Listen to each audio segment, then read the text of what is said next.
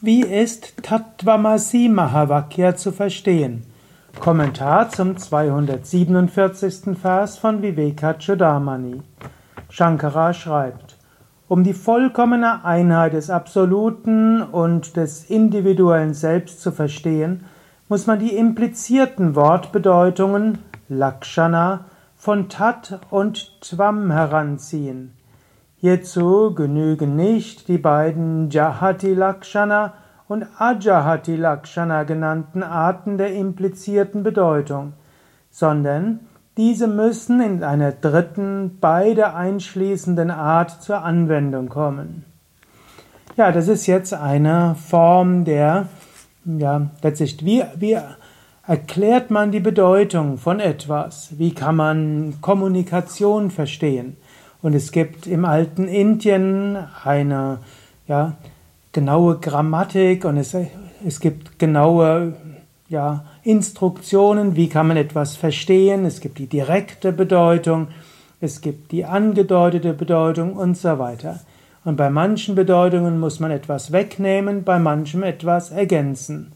Zum Beispiel angenommen, man ist in irgendeiner Wette und dann würde man sagen, wer gewinnt gerade? Vielleicht Pferderennen. Und dann sagt jemand, weiß gewinnt.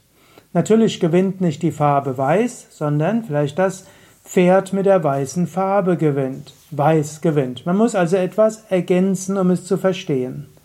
Oder eine zweite Möglichkeit, und die erste Möglichkeit ist dann eben hm, eine der beiden, es gibt Jahati Lakshana und es gibt Ajahati Lakshana.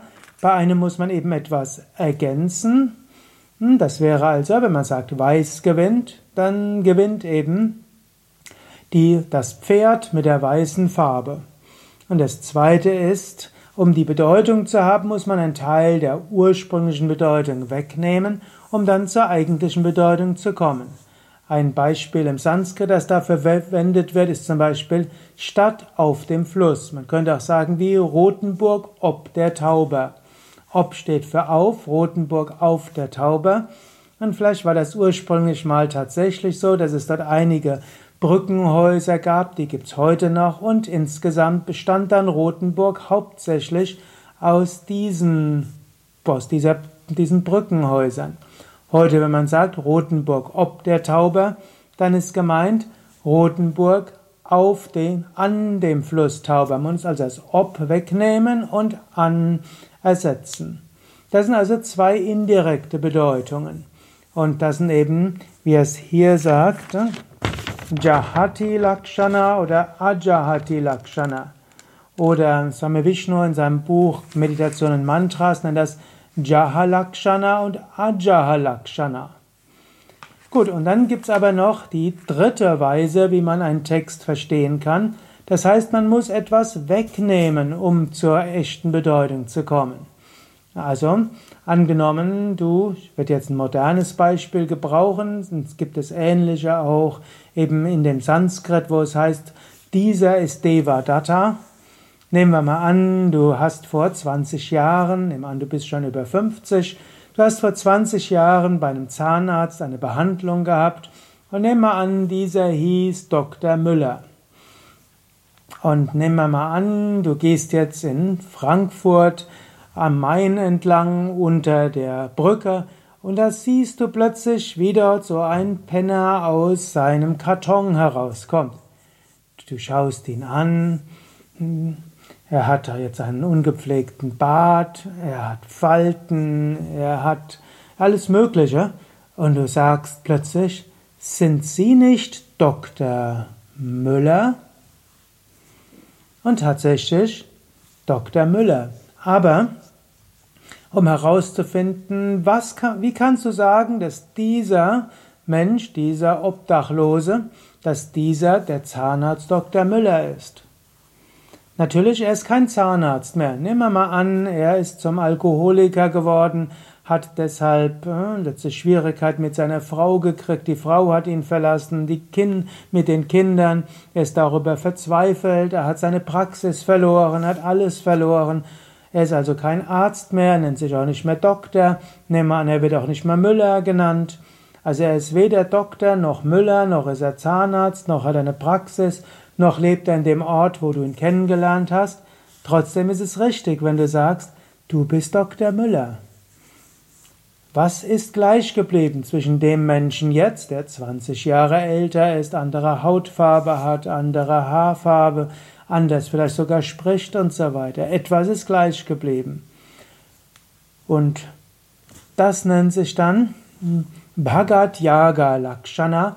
Man nimmt alles weg und was direkt ist und man lässt nur das übrig, wenn man alles Gegenständliche wegnimmt. Nimm also den Doktor weg, den Müller weg, die Haarfarbe weg und die Hautfarbe weg, vielleicht sogar die Art der Kommunikation weg. Was aber bleibt, ist der ursprüngliche Mensch. Und der ist gleich geblieben. Und das wird genannt Bhagat Yaga Lakshana, es wird auch genannt Jahat Ajaha Lakshana. Es gibt Lakshana, es gibt Jahalakshana, Ajahalakshana und es gibt Jahat Ajahalakshana. Und Jahat Achahalakshana heißt, man nimmt alles weg, was die wörtliche Bedeutung ist, und dann bleibt übrig die eigentliche Bedeutung. Wenn es also heißt Tattvamasi und man sagt, das bist du, mit das ist dann nicht das Universum gemeint manifest. Und du ist nicht gemeint der Körper. Selbstverständlich ist dein Körper nicht das Universum. Oder auch, auch nicht du als Persönlichkeit bist jetzt Gott. Du bist nicht allmächtig, allwissend und so weiter, sondern du bist ein beschränktes Wesen. Aber innerhalb dieses beschränkten Wesens bist du trotzdem das unsterbliche Selbst. Wenn du Körper wegnimmst, Psyche wegnimmst, Charakter wegnimmst, Prana wegnimmst, sogar Intellekt wegnimmst, wenn du das weglässt, was das Wachbewusstsein vom Traumbewusstsein unterscheidet, was dann übrig bleibt, das ist dein wahres Selbst. Und wenn du aus dem Universum alles wegnimmst, was der Veränderung unterworfen ist, bleibt nur das Bewusstsein. Und das, Tat, dieses Bewusstsein hinter allem, Tvam, du, Asi, bist. Tatvamasi, also die Essenz von dir, ist eins mit der Essenz des Universums. Natürlich bist du als Individuum nicht Gott. Du hast begrenzte Fähigkeiten. Aber du als das unsterbliche Selbst, du bist eins mit dem Göttlichen.